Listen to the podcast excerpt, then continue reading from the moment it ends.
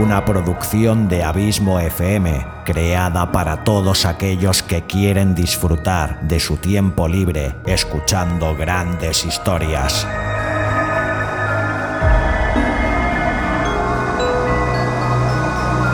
Audiolibros y relatos. Un podcast literalmente literario.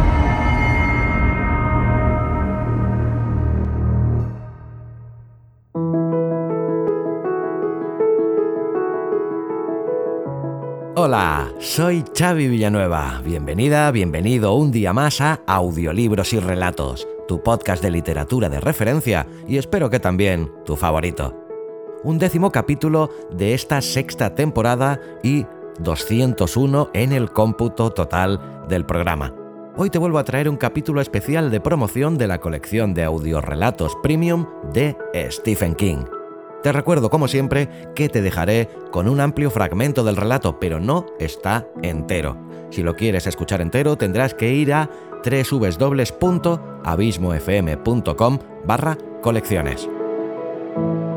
Dicho esto, el capítulo que hoy nos ocupa lleva por título El virus de la carretera viaja hacia el norte tercer relato de los 10 que conforman la colección de Stephen King y tercero extraído de la fantástica antología Todo es eventual, publicada el año 2003. Stephen King ha reconocido que este cuento está basado en un cuadro que tiene en su casa, que no despierta demasiadas simpatías entre los miembros de su familia. King afirma a su vez ser un fanático de historias de cuadros que se mueven y que los retratos son especialmente buenos catalizadores del mal. Ambos detalles se pueden aplicar a la perfección, en el relato que hoy nos ocupa. El virus de la carretera viaja hacia el norte narra la peculiar historia de Richard Kinnell, un escritor con cierta fama.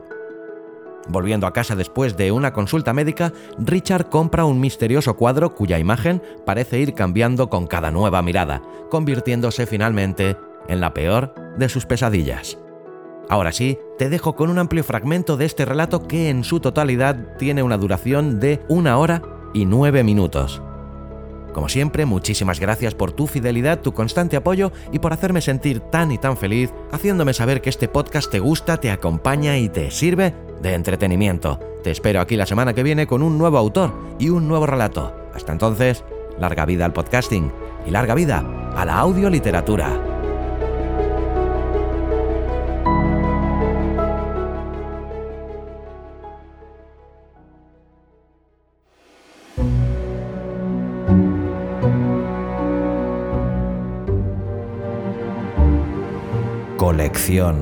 Stephen King. Una producción de Abismo FM.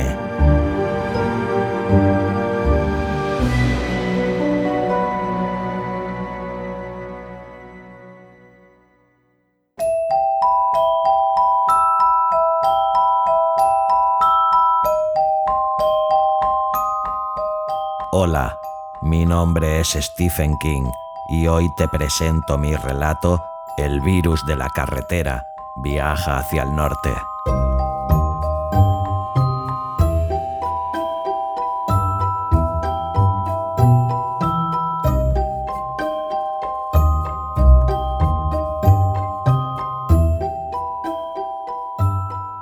Debo decir que poseo el cuadro descrito en este relato. ¿No les parece extraño? Mi mujer lo vio y pensó que me gustaría, o que al menos me arrancaría alguna reacción, de modo que me lo compró como regalo de cumpleaños, de Navidad, no lo recuerdo. Lo que sí recuerdo es que a ninguno de mis tres hijos les gustó. Lo colgué en mi despacho y todos afirmaban que el conductor lo seguía con la mirada cuando cruzaban la habitación. De muy pequeño, a mi hijo Owen le producía la misma sensación una foto de Jim Morrison. Me gustan las historias de cuadros que cambian, de modo que por fin escribí este relato sobre mi cuadro. La única otra vez que recuerdo haberme sentido inspirado para escribir un relato basado en un cuadro real fue con La Casa de Maple Street, basado en un dibujo en blanco y negro de Chris Van Allsburg. Dicho relato aparece en Pesadillas y Alucinaciones. También escribí una novela sobre un cuadro que cambia. Se titula El retrato de Rose Mader y probablemente es mi novela más leída, aunque no se ha hecho una película de ella. En esa historia, el virus de la carretera se llama Norman.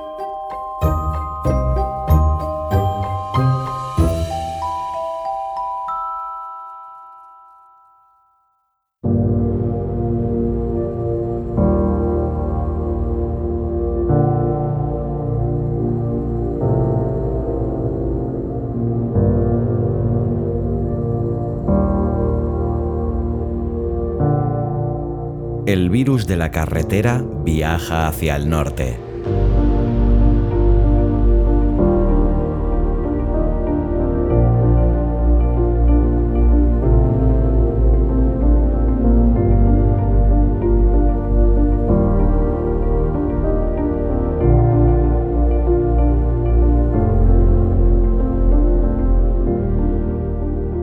Richard Kinnell no se asustó al ver por primera vez el cuadro en la venta particular de objetos usados con que se topó en Rosewood. Quedó fascinado y se sintió afortunado por haber encontrado algo potencialmente tan especial, pero no tuvo miedo.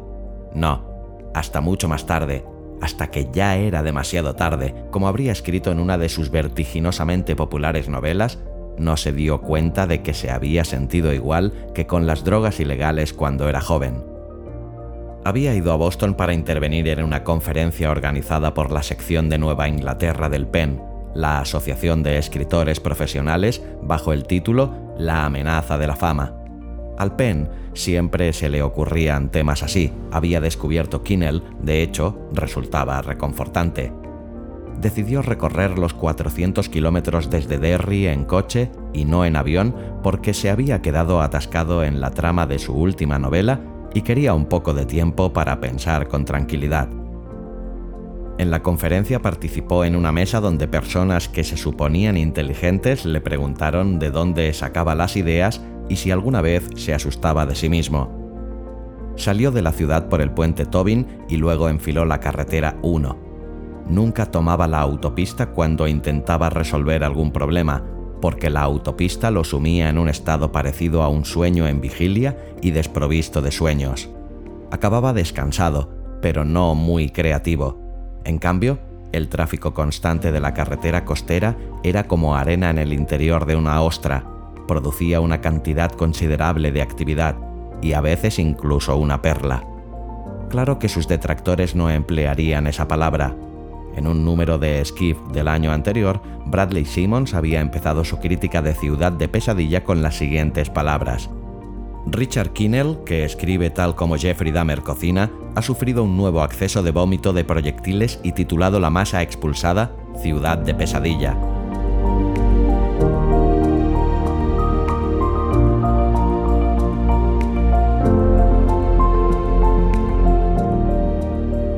La carretera 1 pasaba por Revere, Malden y Everett para luego ascender por la costa hasta Newburyport.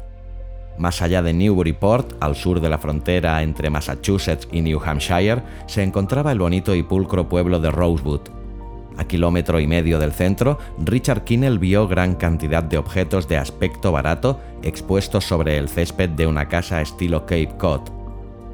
Contra una cocina eléctrica de color aguacate se apoyaba un rótulo que decía venta de objetos usados. Había coches aparcados a ambos lados de la calle, provocando uno de esos embudos que los conductores no afectados por la mística de las ventas particulares maldicen con malas palabras.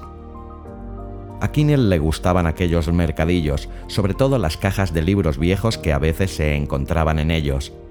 Atravesó el embudo, aparcó el Audi a la cabeza de la fila de coches en dirección a Maine y New Hampshire y regresó a pie.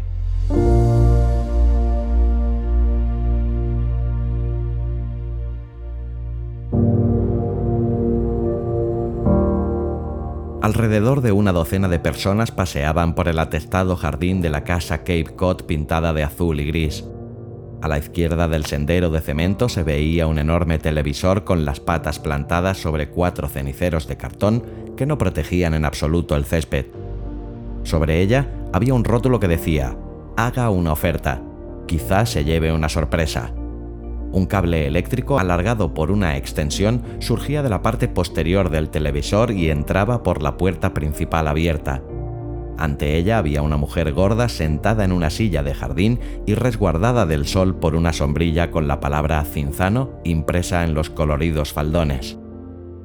Junto a ella, una mesa de cartas con una caja de puros, una pila de papel y otro rótulo escrito a mano. Todas las ventas en efectivo y definitivas.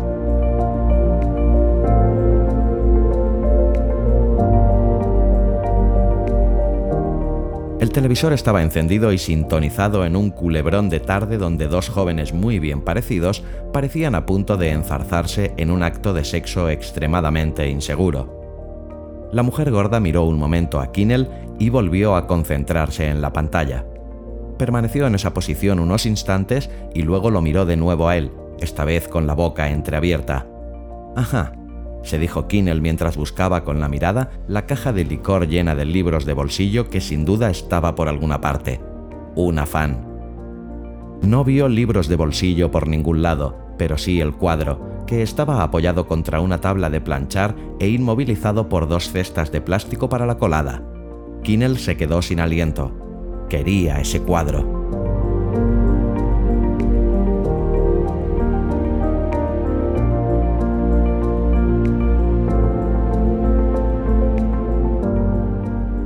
Se dirigió hacia él con una indolencia que se le antojó exagerada y apoyó una rodilla en el suelo al llegar ante él. Era una acuarela ejecutada con excelente técnica. A Kinnell le importaba un comino ese detalle. La técnica le traía sin cuidado, hecho que sus detractores no vacilaban en señalar. Lo que le interesaba en las obras de arte era el contenido, y cuanto más inquietante mejor, cualidad que no le faltaba a aquel cuadro. Se arrodilló entre las dos cestas repletas de pequeños electrodomésticos y deslizó los dedos por el cristal que protegía la pintura. Miró a su alrededor en busca de otros parecidos, pero no vio ninguno, solo la habitual colección de muñecas, manos entrelazadas en oración y perros jugando a cartas.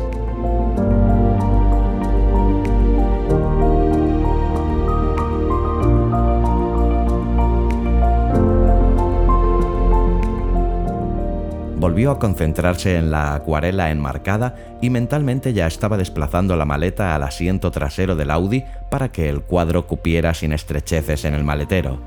Mostraba a un joven sentado al volante de un coche muy potente, un gran AM, tal vez un GTX, un modelo con techo targa en cualquier caso, atravesando el puente Tobin a la puesta de sol.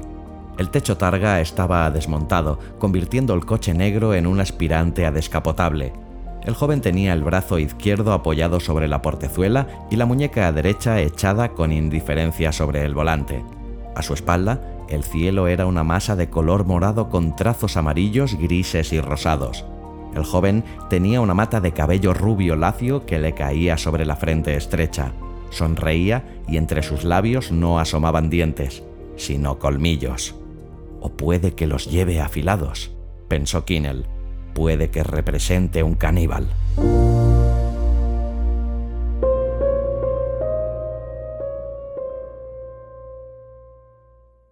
Esa idea le gustó.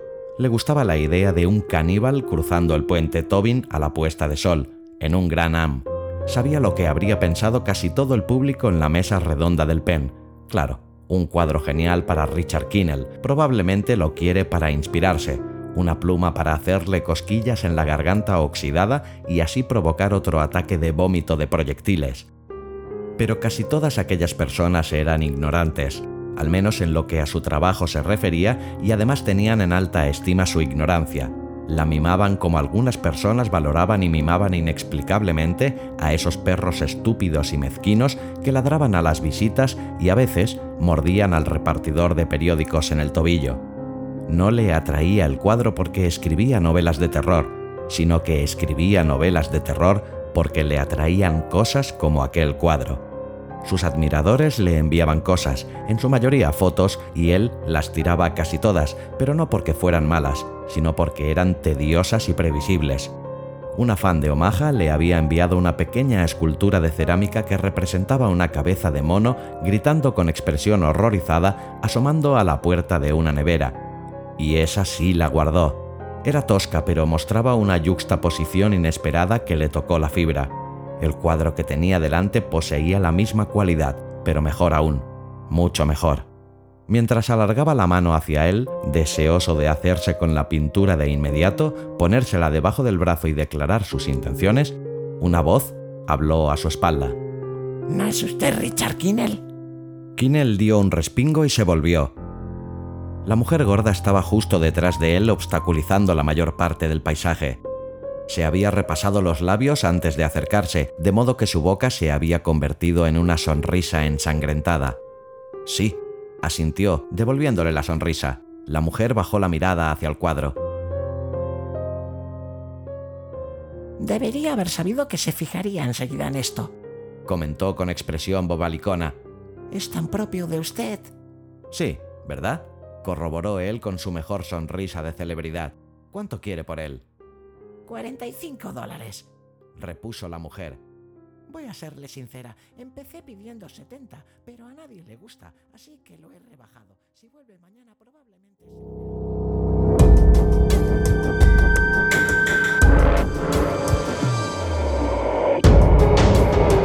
Esto ha sido un fragmento de un audiorelato premium de pago.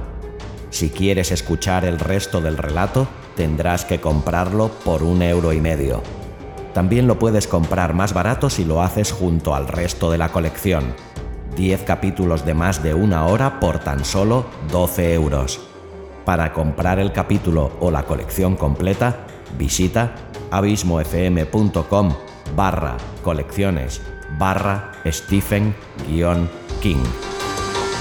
Colecciones de audiorelatos premium de Abismo FM. ¿Te las piensas perder? Yo de ti no lo haría.